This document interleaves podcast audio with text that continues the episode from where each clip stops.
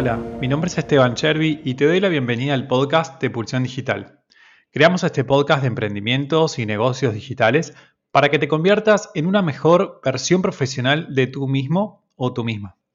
Te invito a conocer los webinars y los cursos de marketing y la membresía Prime, que incluye un workshop semanal y acceso a una comunidad exclusiva en Slack. Si este episodio te ha gustado, no te olvides de compartirlo en redes sociales mencionando a arroba pulsión digital.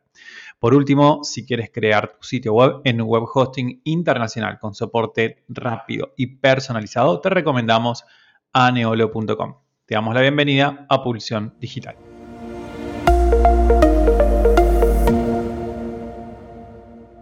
Hola Sofía, bienvenida, ¿cómo estás?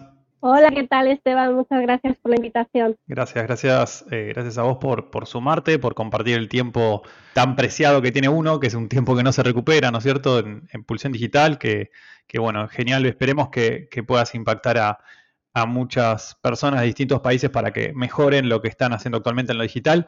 Contanos un poco, Sofía, eh, quién sos, a qué te dedicas, de qué trabajas. Soy Sofía Calle, consultora SEO y me enfoco a, ayudar sobre todo a propietarios y propietarios de tiendas, tanto físicas como online.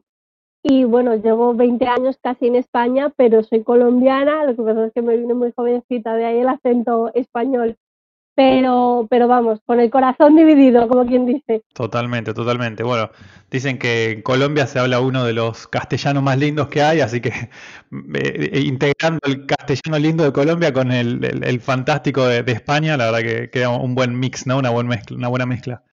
La verdad que sí, la verdad que sí. Bueno, la verdad muy contenta aquí en, España se vive muy bien, pese a todo, ¿no? Eh, pese al problema que tenemos ahora mismo pero echando de menos la tierrita y además mi familia está allí. Claro, sí, total, totalmente. Bueno, contanos un poco eh, ¿cómo, ¿cómo, empezaste a meterte en, el mundo de e-commerce, en el mundo de tiendas, en el mundo SEO? ¿Cómo, cómo fue un poco eh, tu trayectoria hasta hoy? Pues mira, te cuento, fue, fue un encuentro casual, como quien dice, ¿no? De estos, como las citas, ¿no? Que, que no te esperas ese amor yo en otra vida era, era topógrafo, vamos, no tenía nada que ver con esto. He trabajado como delineante más de 10 años. Para los oyentes, un delineante aquí en España pues es aquella persona que dibuja planos en ordenador, ¿no? En computador. Perdón, ¿y el topógrafo qué hace? El topógrafo es aquel que mide un poco sobre el terreno pues para luego hacer esos planos, ¿no? Entonces, yo estudié, estudié topografía, pero casi todo mi recorrido fue como, como delineante. Y bueno, con la crisis del 2008 que hubo aquí en España, que fue una crisis de la construcción muy, muy, muy fuerte, me quedé en paro como pues la mitad del país, básicamente. Claro. Y estuve un año entero buscando trabajo. Para mí era una jornada laboral casi el buscar trabajo. Y no había manera. O sea, durante un año hice una sola entrevista. Y yendo a esa entrevista casualmente, pues vi un anuncio de de una tienda que vendía eh, vestidos de fiesta, pero eran vestidos en tallas únicas, entonces los vendían, pues si un vestido costaba 300 euros, los vendían a 39, por ejemplo, ¿no? Eh, porque era muestrario. Y bueno, me, pareció una idea curiosa y le escribí al dueño de esa tienda que salía, me acuerdo, en el 20 minutos, que es un periódico gratuito de aquí, de España. Y yo le escribí, pues toda ilusionada para decirle, oye, mira, he visto eh, que, tienes esto, me gustaría entrevistarte, porque en ese entonces yo tenía un blog en, en Blogspot, o sea, échale, no ha pasado tiempo ni nada, pues en el que contaba un poco mi vida, cómo me sentía en ese momento, porque claro, un año de, de estar sin trabajo, imagínate, ¿no? Pues lo duro y y a nivel psicológico cómo te puede pegar eso, ¿no? Tremendo. Sí. Entonces, pues yo le escribí a este hombre, estuvimos dos semanas hablando, le hice la entrevista, lo publiqué en el post, en el blog, y a las dos semanas dije, mira, de perdidos al río, yo había trabajado como, como vendedora en Colombia, pero aquí en España no había hecho nada de eso, entonces no tenía como demostrar que tenía experiencia. Le dije, mira, yo necesito trabajar, se me estaba acabando el paro, y le dije, mira, ¿no tendrás algo para mí? Me dijo, pues mira, la verdad es que no, pero me ha gustado tu resolución, entonces vamos a hacerte una prueba.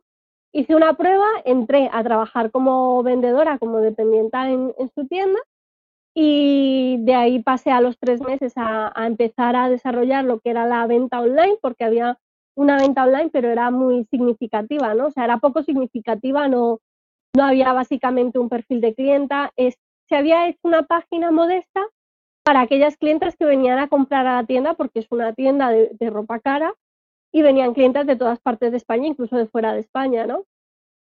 Entonces eso empecé a, a, montar la tienda junto con otra compañera, aprendimos incluso a hacer fotos, yo me acuerdo que estábamos en un cuarto que era el almacén y hacíamos fotos allí de todo, y ahí aprendí un poco lo que era la, la venta online, ¿no? Aprendí mucho sobre moda, sobre tejidos, bueno, a vender. Éramos personal shopper por teléfono, y muchas veces psicóloga y confesora. Y bueno, eh, pasaron cinco años, yo estuve llevando la tienda online junto con otras tres compañeras y luego ya me pasé a la parte de venta a otras tiendas.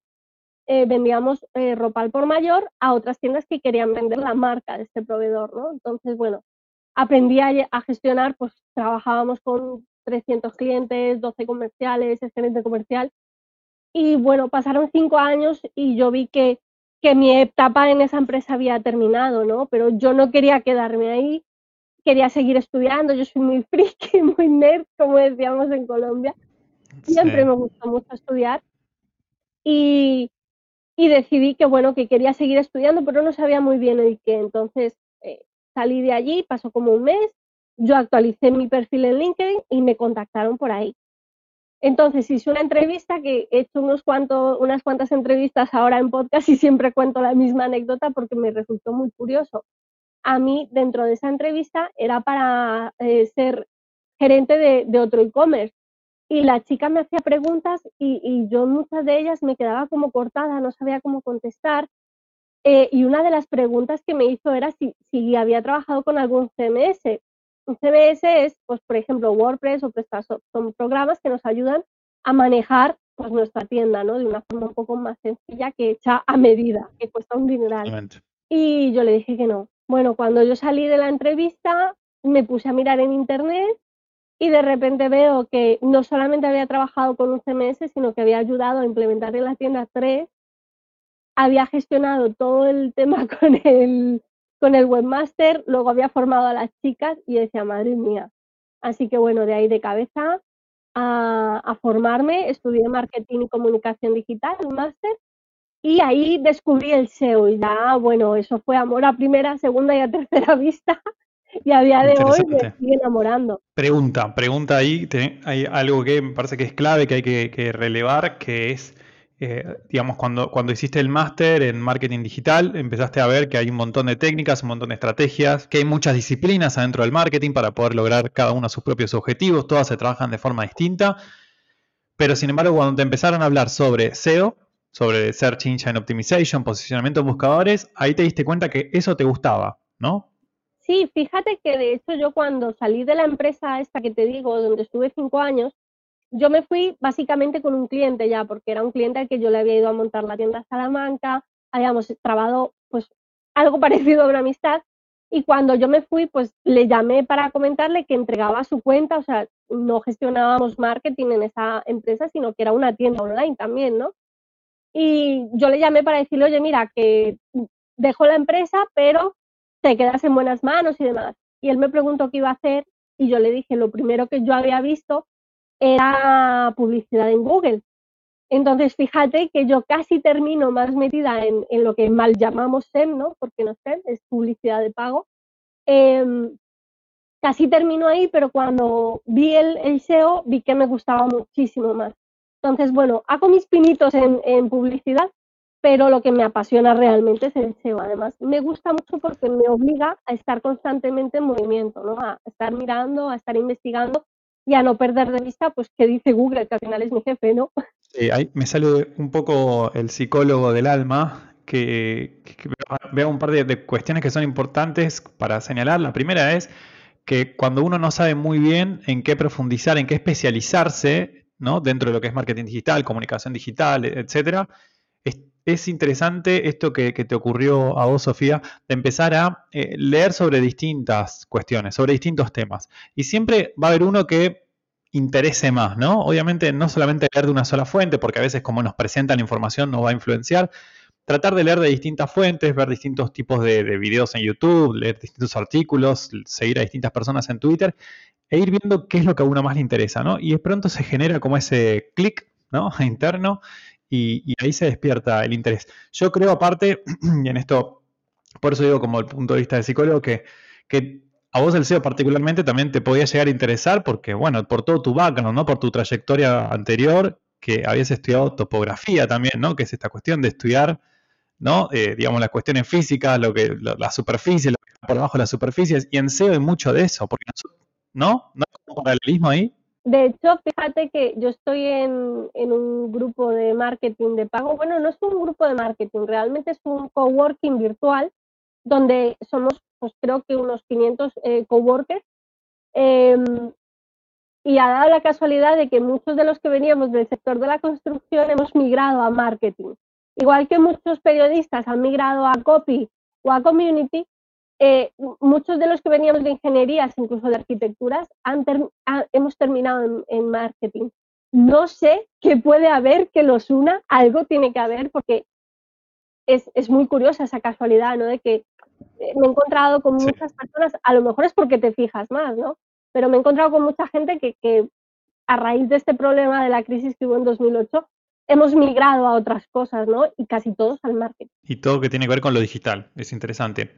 Y actualmente, ¿qué, es lo que estás haciendo? ¿Qué servicios ofreces? ¿Cómo haces para alcanzar a tu audiencia? Contanos un poco de la actualidad. Ahora mismo estoy relanzando mi página web. Bueno, llevo relanzándola un mes, que por eso he hecho esta tournée por todos los podcasts. Yo creo que la gente que me ha oído ya en varios tiene que estar harta, me van a contratar para que me calle. Y lo que, lo que he venido haciendo, pues básicamente es dar a, conocer lo que es el SEO, porque mi cliente, mi perfil de cliente ideal, además aquel al que yo quiero ayudar y el, que me gusta ver su proyecto crecer, es un cliente pequeño, un emprendedor, una emprendedora, un microempresario, ¿no? que sería en Colombia, que está montando su, tienda online o que ya la tiene montada y tiene una tienda física o no.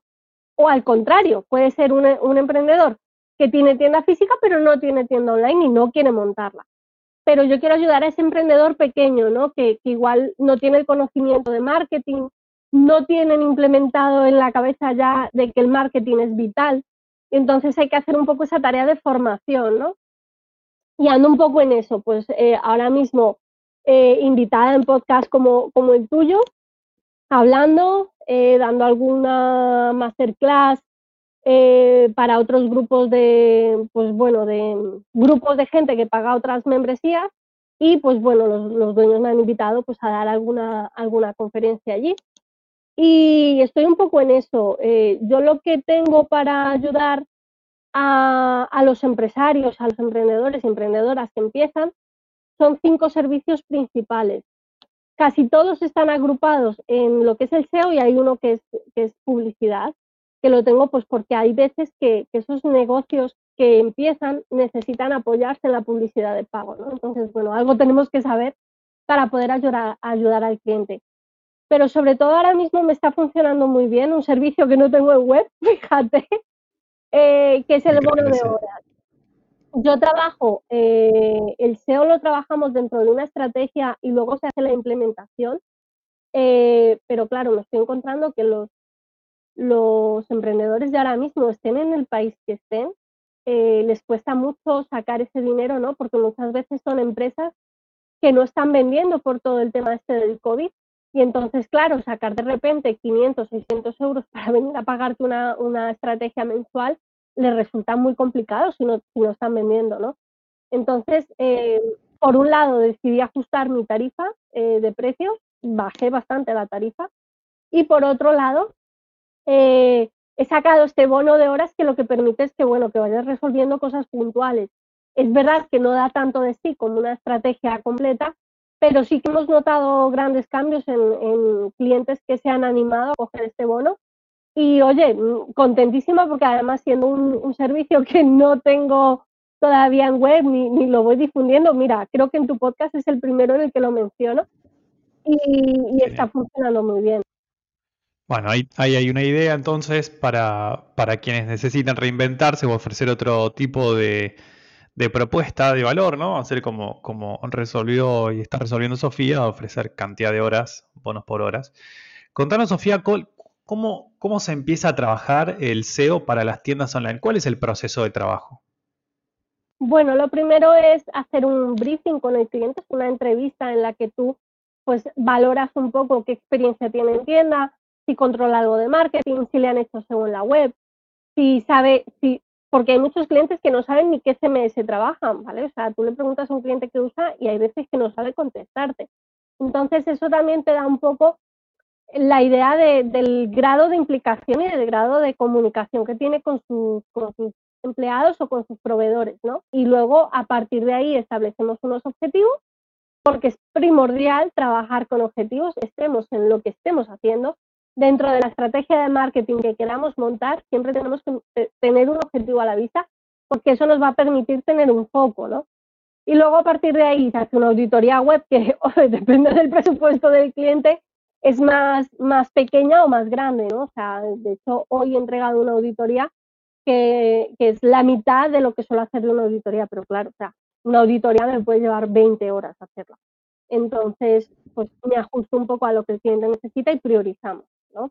Pero sí, siempre hay que hacer una auditoría para saber en qué está o sea, ese proyecto, incluso aunque sea un proyecto nuevo, hay que auditar, por ejemplo, la estructura de esa, de esa tienda online o de ese proyecto web, eh, hay que ver si se está planteando una estrategia de link building y una estrategia de enlazado interno. Entonces hay que ver un poco qué idea se tiene para montar ese proyecto, porque bueno, ya que lo estás lanzando desde cero, lanzarlo bien, ¿no?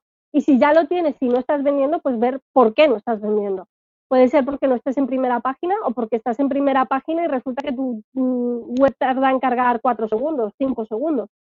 Entonces es ver un poco, eh, yo creo que lo que más interesa en este caso es adaptarse a la necesidad de, la misma tienda, ¿no? Porque yo siempre he dicho que las tiendas online son seres vivos, básicamente, ¿no? Cambian mucho y encima como Google pues también ayuda a que va cambiando todos los días algo, pues hay que estar muy pendiente y hay que estar muy, muy encima ¿no? de esta tienda para ir viendo qué necesidades hay y, ver un poco, pues bueno, si, qué, qué, va a resultar más rentable para el cliente, pero que a la vez estés dando contenido de valor para el usuario, que es lo que Google quiere, ¿no? Claro, y haciendo como ahí un doble clic, pinchando en lo que es la auditoría, ¿qué, qué se analiza en una auditoría? Bueno, lo primero que se hace es una inspección visual, por lo menos yo lo hago así, ¿vale?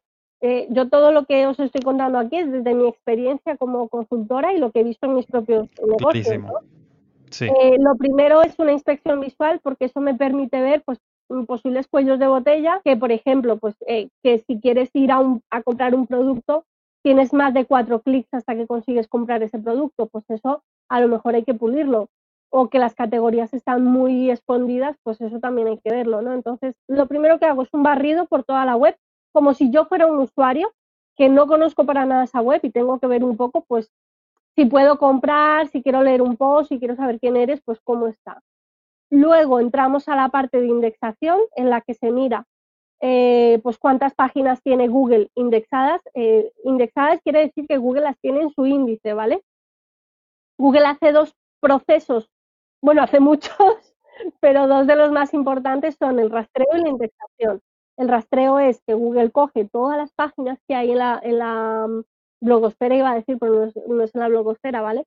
Es en, el entorno de Internet, parte de aquellos enlaces que ya tiene y va navegando por los distintos enlaces internos de la página para encontrar pues páginas nuevas que hayas creado, contenidos nuevos de un blog, etcétera.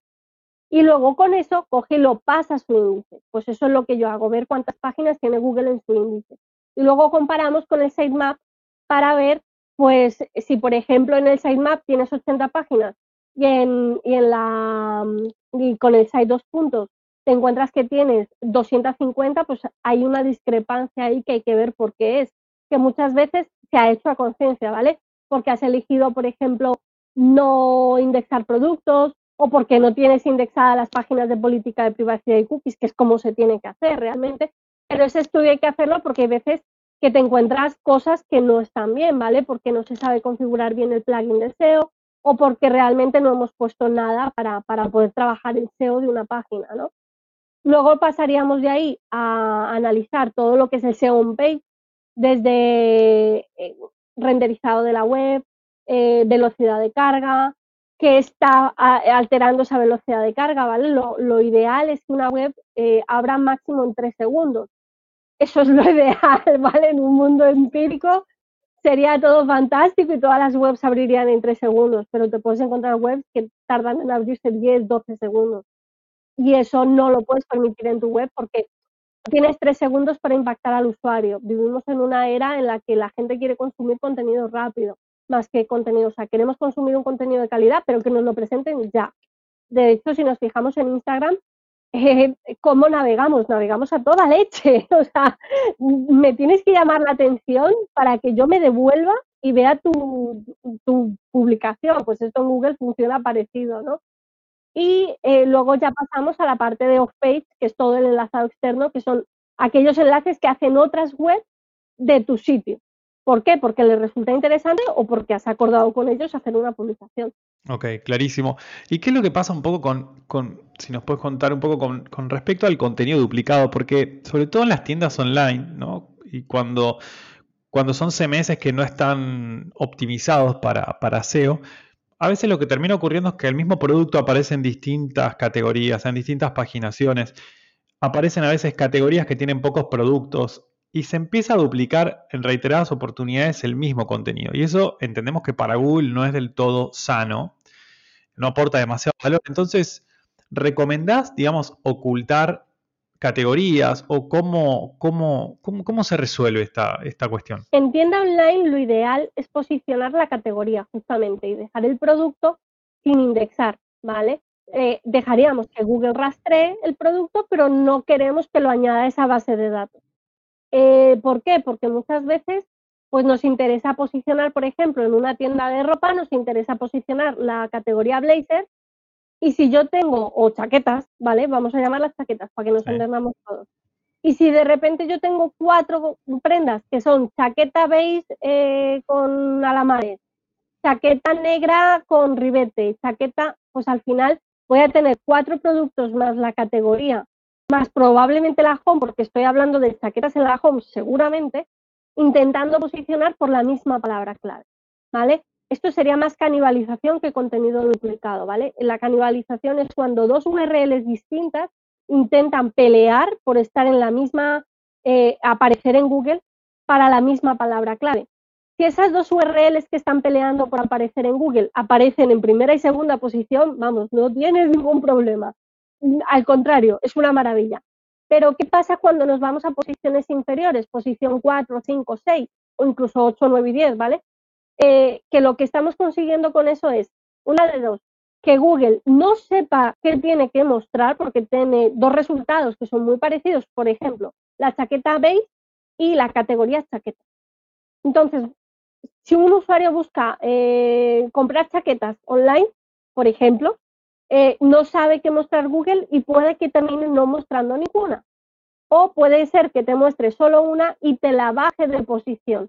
Si una mm, URL, por norma general, imagínate que está muy bien trabajada y está en posición 4, lo más normal es que si hay dos URLs peleando por el mismo eh, contenido, por la misma posición, en vez de estar en posición 4 y 5, por ejemplo, te la baje a la posición 6 y 8 con lo cual, obviamente, te estás penalizando a ti mismo, ¿no? Eso no suele pasar muchas veces cuando, por ejemplo, eh, cogemos producto de los proveedores y no modificamos las, las descripciones de los productos y los queremos indexar. Resulta que tenemos el mismo contenido que 80 distribuidores de la marca. Encima, las mismas fotos, porque ni las hemos editado para poner el tamaño de nuestra web, ni les hemos cambiado el nombre, ni les hemos bajado un poquito el peso, o a lo mejor es que hemos tocado un pelín la iluminación para que ya sea una foto distinta, ¿no? Sin alterar el color del producto, porque eso es vital, que el producto se tiene que parecer a lo que realmente es. Entonces nos encontramos con que tenemos productos que son iguales de los que nuestra competencia, entonces Google, pues bueno, ante todo igual, pues va a poner lo que le dé la gana, ¿no? No vas a tener control sobre eso. De esta forma, si por ejemplo tienes productos que son, pues tienes 5.000 productos, pues oye, mira, eh, enfócate en las categorías, trabájate esas categorías, dales contenido, crea, crea buen contenido para la categoría, hazte una página de categoría chula y, posicionarás la categoría chaquetas en vez de estar intentando pelearte con ASOS y con el corte inglés para la chaqueta beige, ¿vale? Que no tendría sentido. Y luego otra cosa es, por ejemplo, cuando tenemos la misma prenda, por ejemplo, eh, pues una mesa de aluminio y tenemos la misma mesa de aluminio en un metro por un metro y un metro por unos 50 y tenemos dos productos distintos. Si yo busco mesa de aluminio, Google no sabe qué mostrarlo.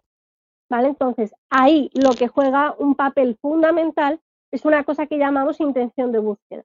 Tú tienes que ver si la intención de búsqueda de ese usuario es comprar una mesa de un metro por un metro o le da igual ver la categoría mesas de aluminio. Y ahí le muestras todo lo que le tengas que mostrar. Y yo para eh, que se visualice esto más fácil, siempre pongo un ejemplo que además no es mío, me lo robé y no me acuerdo de quién, que si no yo no sabía de quién era, pero, pero es tan fácil, mira, esto se ve muy claro si, si y aquí apelo a los que sois eh, fans de Harry Potter como yo, eh, si tú, por ejemplo, estás buscando el libro Harry Potter y la cámara y la piedra filosofal, por ejemplo, estás buscando el libro de Harry Potter y la piedra filosofal, no estás buscando ni la película de Harry Potter, ni estás buscando el libro que viene después, ni el que viene antes, estás buscando ese artículo en concreto, con lo cual en ese caso sí tienes que posicionar e indexar el producto. Pero si yo estoy buscando películas de Harry Potter, me da igual qué película sea, quiero ver todas las que tiene. Entonces, en ese caso, ¿qué nos interesará posicionar? La categoría películas de Harry Potter. Yo creo que con ese ejemplo queda, queda más claro que al final, pues bueno, con productos más, más básicos, ¿no? Que, que no son tan diferenciadores. Y para pasar ya a otra parte del SEO que tiene que ver más con, con el offsite, ¿no? Con lo que es eh, por afuera del sitio web. Y es un, tema que siempre genera como muchos desafíos porque, porque no tenemos tanto control como si tenemos con, nuestro propio sitio web, ¿no? En un caso eh, promedio tenemos control del sitio web y podemos modificar todo lo que, lo que esté en él. Pero cuando se tratan de, de los links, de los backlinks de sitios web que nos enlazan, ahí a veces no tenemos tanto control. Sin embargo, bueno, nombraste algunas tiendas que, que definitivamente cuando uno analiza su perfil de backlinks y encuentra que, bueno, que tienen, tienen una estrategia, tienen equipos, tienen personas que habitualmente generan links hacia, hacia esos sitios, hacia esas tiendas, pero para bueno, un emprendedor, una emprendedora, una pyme, una pequeña empresa que, que vende los mismos productos o productos que compiten con grandes tiendas, quizás se le complica un poco conseguir links de calidad. Eh, existen, es real, eh, digámoslo abiertamente, ¿no? Existen plataformas que a uno le permiten ingresar y comprar los links como si fuera un mercado, ¿no? Un mercado de, enlaces. Pero bueno, también ocurre que todos terminan finalmente comprando los mismos enlaces y hace que esos enlaces pierdan calidad de alguna manera. Eh, ahí está el key de la cuestión, yo creo, la calidad de ese enlace. ¿Qué recomendaciones das a tus clientes que quieren y que, que necesitan primero y segundo que quieren, que desean y que tienen los medios, las posibilidades para construir o mejorar su perfil eh, de backlinks. ¿Cuáles serían tus recomendaciones? Vale, bueno, lo primero tenemos que dejar muy claro que a Google no le gusta en absoluto que compremos enlaces, ¿vale? Con lo cual, lo hacemos a sabiendas de que si nos pillan, nos va a caer una penalización. Eso es lo primero. Lo segundo, vale, que a Google no le guste no quiere decir que no funcione, ¿vale? Es, con esto que quiero decir que hay que hacerlo si tu competencia lo hace, pero con cabeza. ¿Vale? De hecho, Google se ha dado cuenta de que todo el mundo compra enlaces y lo que nos ha pedido ahora a los que, a los que ponemos esos enlaces en las webs es que le digamos cuando un enlace es comprado, cosa que nadie hace ahora mismo. Yo estoy en varios grupos de SEO y lo hemos visto, era algo que tenía que haber entrado en vigor en marzo y se lo contrató justo. Me gusta, tu sinceridad y la transparencia. Me gusta cómo está quedando este episodio. Avancemos, dale. Espero que al resto de la gente le guste. A ver, entonces es lo que te digo. Eh, la base es, a Google no le gusta, pero funciona. Con lo cual, si tu competencia lo haces, lo vas a tener que hacer. ¿Vale? Necesariamente, aunque no quieras hacerlo, si tú tienes un on-page perfecto, pero resulta que no tienes enlaces entrantes, al final vas a tener que terminar pagando por esos enlaces. Y no necesariamente tienes que pagar en dinero, ¿vale? hay, una cosa que son los enlaces, los mm, posts de invitados, que sería, por ejemplo, ir yo al blog tuyo y contar todo esto que estoy contando, pero en un blog. Y a cambio, tú me dejarías poner un enlace a mi página, ¿vale? A ser posible en el primer, segundo párrafo, que cuentan más, Y ya lo ideal en un mundo idílico sería que fuera follow, ¿vale? Que es decir, un enlace que pasa autoridad. Los no follow son aquellos que le decimos a Google, mm, a este enlace no le hagas mucho caso, ¿vale? Que lo he puesto, pero, pero no le doy mi autoridad, no le quiero dar mi autoridad. Eh, esos enlaces no follow son los que Google habrá dividido en tres, en tres vertientes. El enlace no follow como tal, que sigue quedando eh, pues un poco para los restillos, ¿no? El enlace UGC, que lo que quiere decir es que es un contenido que no controlas tú en tu web, ¿vale? Por ejemplo, tú, Esteban, tienes tu blog y en la parte de comentarios la gente puede escribir. Si yo, Sofía Calle, voy y te pongo, me ha encantado tu post, eh, pásate a mi web sofiacalle.es y visítala. Ese contenido tú no lo puedes controlar, con lo cual tú lo marcarías directamente, pues todos los comentarios van como un jefe, fuera, ¿vale? Y luego hay otro que son los enlaces patrocinados. Eh, y que tú, si yo te digo, oye Esteban, quiero poner un enlace en tu web, ¿cuánto me cobras? Pues ese enlace tú teóricamente deberías marcarlo como patrocinado, cosa que hasta ahora ya te digo yo que no se está haciendo. Eh, ¿Por qué? Porque Google ha dicho, bueno, pues ya que lo vais a seguir haciendo y me vais a soltar a la torera, por lo menos dadme la información.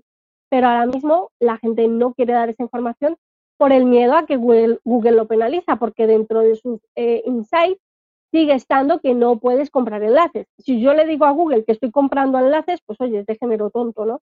Eh, te estoy dando toda la información para que me penalice. Entonces, eh, no se hace. El truco siempre, siempre, siempre con los enlaces es el siguiente. Lo primero, bueno, infórmate si puedes de sitios de calidad, los hay, los hay, sitios que venden enlaces de forma controlada, sitios que, te pueden vender enlaces además en sitios de calidad a los que tú de forma normal no podrías acceder, ¿vale? Porque sabemos que, bueno, pues aquí hay mucho cachondeo y hay mucho amiguismo, ¿no? También. Entonces, yo te pido el favor que me hagas un enlace y a cambio tú me enlazas a mí. Eso no hacerlo, ¿vale? Porque los enlaces recíprocos cantan mucho. Entonces, a ser posible, pues yo te enlazo a ti en, en, en mi web y tú enlazas a fulanito y fulanito me enlaza a mí, ¿vale? A ser como un triángulo. Sería lo ideal. No es enlace recíproco. Y luego, si vamos a buscar enlaces de una forma eh, white, ¿vale? Que es lo que le gusta a Google, eh, lo ideal es que vayamos a sectores que tienen relación con nuestro, con nuestro proyecto, ¿vale? Os pongo un ejemplo que me ha pasado a mí. Yo tengo en mi web eh, que tiene reestrenado el blog ahora mismo, tiene siete posts, el séptimo post, que se ha publicado hace muy poquito, es un post de cómo usar Pinterest si tienes una tienda online. Cualquiera que use Pinterest o que dé clases de Pinterest puede decir, ¿y esto qué tiene que ver? ¿No? Si no pensaras en cómo enlazarlo. Lo ideal es coger dos sectores y ver qué pueden tener en común. Si ya me estás dando un tutorial de Pinterest, pero para tienda online, ya lo puedo aplicar a mi sector porque yo trabajo con tiendas online no, dentro de mi blog no está solamente la parte de SEO, también trabajo pues el resto de cositas de marketing, cosas de, de ads y luego también pues hablo de cosas de empresa como el síndrome del impostor, como hacer un DAF y demás, que todavía no están publicados, pero estarán. Entonces, ahí lo ideal, vuelvo a lo mismo, encontrar el punto de unión entre tu blog o, o tu página donde quieras mencionar, eh, que quieran que te mencionen, y aquel sitio desde donde quieres que te enlacen. ¿vale? Lo ideal es que tengan coherencia, que si tú, por ejemplo, tienes una tienda de ropa, no te vayan a enlazar desde un casino, ¿vale? O desde carnicería Pepi, porque no tiene nada que ver, ¿vale? Lo ideal ahí, por ejemplo, pues es que te enlacen desde blog de moda, desde gente fashionista, eh, blogs de compras, eh, todo lo que tenga que ver con moda o con tu ciudad, por ejemplo, podría ser válido pues la ruta turística de tiendas de Alcalá de Henares, de donde soy yo, y ahí meto mi link. Eso se podría hacer, ¿vale? Pero es siempre que esté bien trabajado, ¿no? Bueno, súper interesante. Para ir cerrando, me gustaría preguntarte, por supuesto que quien quiera trabajar con alguien que haga SEO ya sabe, digamos, puede contactar directamente a vos, también a otras personas que estuvimos, a otros profesionales que estuvimos entrevistando en el podcast pero me gustaría consultarte por eh, fuentes de donde vos aprendas. ¿Qué, qué, en dónde lees? ¿Qué lees? ¿En Twitter? ¿Estás suscrito a newsletter? ¿Videos en YouTube? ¿Cómo haces para aprender SEO en el día a día? Bueno, después de hacer el máster, que ahí SEO vimos más bien poquito, los máster o las formaciones regladas sirven para hacerte una idea, ¿vale? Del de, sector en general y ya cuando quieres ver la especialización, pues para mí, honestamente, un máster no es lo más ideal. El único máster que recomiendo yo deseo es el de Webpositor y porque le tengo unas ganas loquísimas. No lo he podido hacer, pero sé de gente conocida y de la que me fío de su criterio que lo han hecho. ¿Vale? Entonces, eh, a ese respecto, mm, puedo, puedo poner la mano en el fuego un poco así rapidito por Webpositor a, a nivel de máster, pero claro, estamos hablando de un máster de mínimo 4.000 euros. Entonces, para la gente que sea autodidacta y quiera empezar, por ejemplo, a ver, eh, yo recomiendo meterse en los grupos de Telegram, de marketing o de SEO o demás, em, y ir preguntando, o sea, ahí lo más importante es ser activo en la comunidad, ¿vale? A mí me ha funcionado muy bien. Eh, yo tengo, o sea, hay gente que tiene dentro de su cuota de tiempo que tiene que hacer las publicaciones en redes.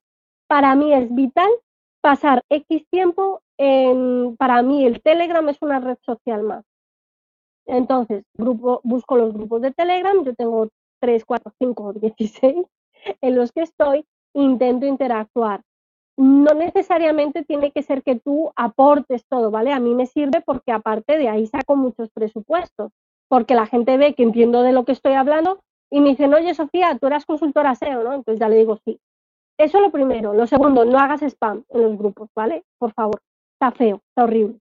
Hay gente a la que le funciona, pero, pero por norma general la otra forma es un poquito más lenta, pero es muy efectiva, porque al final tu marca, yo por ejemplo trabajo mi marca personal y todo lo que yo haga como Sofía Calle repercute en mi marca personal.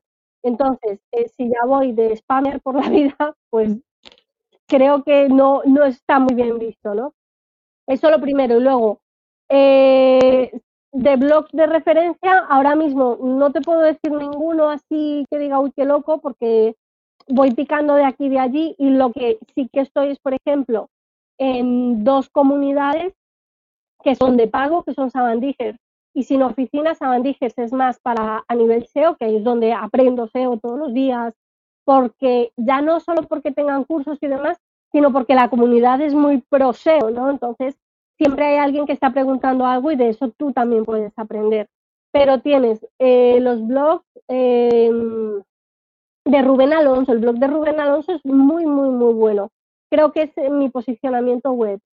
Eh, el blog de em, David Ayala, que no sé si lo sigue trabajando, perdonadme, em, también funciona muy bien. Si tú buscas blog David Ayala, te sale. Eh, David Ayala, eh, de hecho, tiene curso de SEO y demás. Y luego el de Dean Romero para los que empiezan. Hay gente que empieza y le gusta mucho Romo Alfons. Eh, yo no, no termino de encajar muy bien con su forma de explicar, pero el tío controla. Sobre todo los primeros vídeos que tiene, ahí controla mucho. Luego ya se le va un poco y, y es más teatro que otra cosa, ¿no? Pero los primeros vídeos de, de Romo Alfons, del Armando, o algo así, no me acuerdo cómo se llamaba, eh, son, son de calidad. Luego ya, pues bueno, tienes que aprender a ir cribando y, ver cuando hay información y cuando hay desinformación, porque la ventaja de Internet es que encuentras información por cualquier lado, pero la desventaja es que hay mucha información que no está contrastada y tienes que ir probando tú para ver qué está bien y qué está mal. Y luego, obviamente, por favor, suscribiros a mi blog. Estaría feo que no me aproveche yo aquí para hacer propaganda. ¿En, dónde te podemos contactar?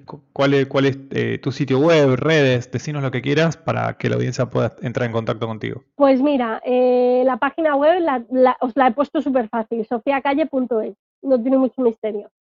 Ahí eh, no solamente vais a ver mis servicios, sino que hay guías eh, paso a paso de SEO. Eh, hay algo también de, publicidad. Ahora mismo, por ejemplo, están los posts de, cómo dar de alta tu cuenta publicitaria en Facebook y en próximas entregas estarán los de los de pues más cositas de Facebook, ¿no? Y eh, luego en redes sociales estoy como arroba Sofi Calle Prieto, sin la A del final, ¿no? Sin Sofía, sino Sofi, Sofi Calle Prieto. Y ahí estoy, en Instagram, en Facebook, en YouTube. Bueno, en YouTube, perdón, todavía no, pero estaré, que me he venido arriba. En Twitter y en LinkedIn. Y sobre todo donde soy mucho más activa es en Instagram, que suelo compartir lo que está en las otras redes, casi todo de momento es duplicado porque, bueno, pues al final sé que está mal, no debería hacerlo. Es como comprar enlaces, está feo, pero no me da tiempo, ¿no? Eh, así que bueno, pues de momento la red donde más comparto contenido así chulo es en, Instagram y obviamente en el blog. Excelente. En definitiva, pueden entrar a tu sitio que es sofiacalle.es y desde ahí tienen acceso también a todas las redes sociales, contenidos que, vas publicando, etcétera, y el newsletter y demás. Así que espectacular. Sofía, ¿algo más que quieras eh, decirle a la audiencia para, cerrar, sobre todo para aquellos que tengan tiendas online y que quieran aumentar su tráfico, aumentar sus ventas? ¿Alguna idea clara, simple, breve? Sí, solamente dos cosas. La primera, que ahora mismo el, el, lead magnet que hay para suscribirte a mi newsletter no es un PDF, ni un webinar, ni nada parecido, sino es una consultoría gratuita de 30 minutos conmigo. A cambio de tu email vas a tener 30 minutos para que yo despeje tus dudas sobre SEO, lo que necesites, y algunas veces más de media hora. Si me gusta mucho, enredo. Eh, eso va a estar por tiempo limitado porque al final, pues bueno, mi tiempo es finito y tampoco puedo, puedo estar todo el día ¿no? con las consultorías. Y luego, eh, bueno, pues para toda la gente que venga de tu parte, tendrían un 10% eh, directo aplicado sobre cualquier servicio. Es verdad que los precios no están en web, me sería muy fácil trampearlo, pero no tiene trampa. Directamente yo mis precios eh, son los que son, no los cambio nunca y tendrían automáticamente un 10% de descuento en, el bono de horas o en los servicios. Clarísimo, excelente. Bueno, Sofía, muchísimas gracias por, por haber participado, por haber compartido tus conocimientos, tu experiencia. Eh, y bueno, eh, agradecerte nuevamente y seguimos en contacto. Muchísimas gracias, Esteban. Un abrazo. Un abrazo grande.